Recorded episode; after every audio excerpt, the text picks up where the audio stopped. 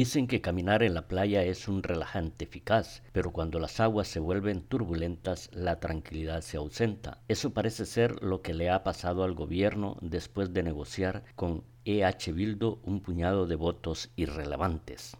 Hola, ¿qué tal amigos? Les saluda Reinaldo Ramos Dubón. Esta es La Otra Cara.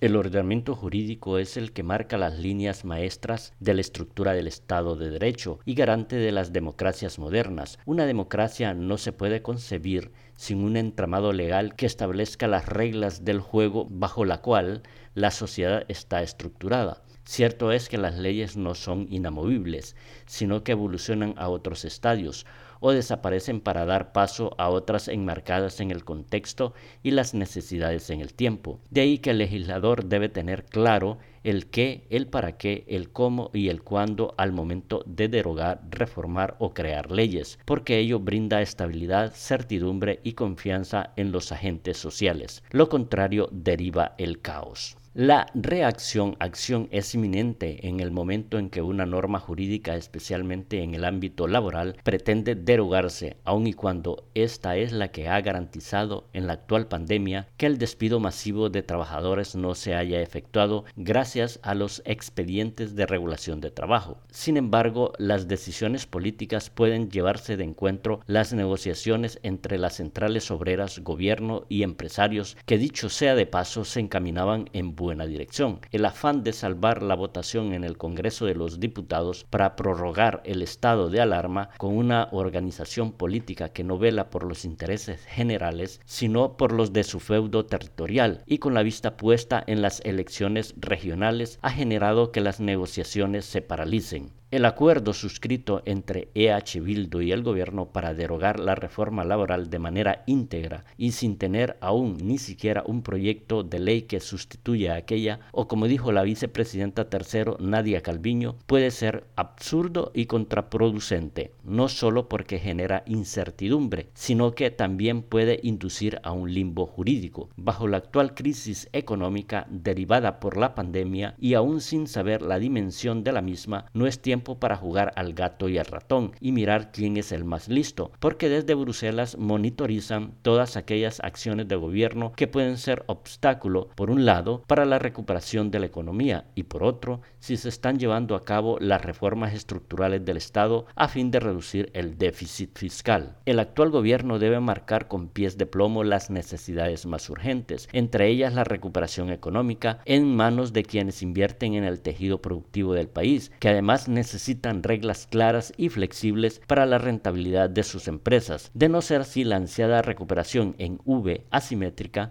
puede ser en forma de U y en el peor de los casos en L.